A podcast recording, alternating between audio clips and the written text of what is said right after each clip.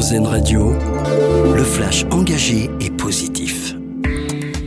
Bonjour à tous. Quelle réponse du gouvernement après les violences urbaines de l'été dernier? La première ministre Elisabeth Borne va prendre la parole aujourd'hui à la Sorbonne devant plus de 500 maires, tous concernés par les émeutes qui ont fait suite à la mort du jeune Naël dans les Hauts-de-Seine en juin dernier. Ces annonces porteront essentiellement sur le domaine régalien pour apporter des solutions aux problèmes récurrents des quartiers prioritaires, de l'emploi à l'école en passant par les discriminations. La France envoie de l'aide humanitaire vers Gaza. Un avion français doit se poser en Égypte aujourd'hui pour livrer notamment du matériel médical dans l'enclave palestinienne. D'autres suivront, promet Emmanuel Macron. Nous serons pleinement impliqués, en particulier sur l'accès aux médicaments et aux soins, sur le chef de l'État, euh, tout en précisant qu'un navire de notre marine nationale va également appareiller prochainement pour soutenir les hôpitaux à Gaza. Dans l'actualité également, le congé parental sera bientôt mieux rémunéré. La ministre des Solidarités Aurore Berger a lancé une concertation avec les partenaires sociaux hier afin de rendre plus attractif mais aussi mieux partager ce congé entre les deux parents.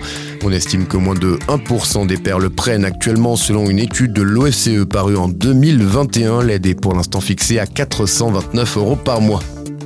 Encore un répit pour les conducteurs, il n'y aura toujours pas de sanctions cet hiver pour les pneus neige. Depuis maintenant trois ans, les automobilistes des départements de montagne sont dans l'obligation d'équiper leurs véhicules avec des pneus neige ou bien de détenir des chaînes métalliques ou des chaussettes à neige du 1er novembre au 31 mars. Comme lors des deux premières années, c'est la prévention qui sera encore privilégiée cette année.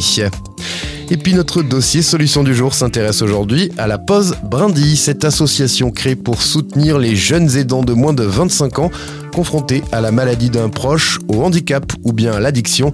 La structure lyonnaise sensibilise et organise de nombreuses activités. Elle propose aussi un service d'écoute gratuit disponible au niveau national avec des psychologues.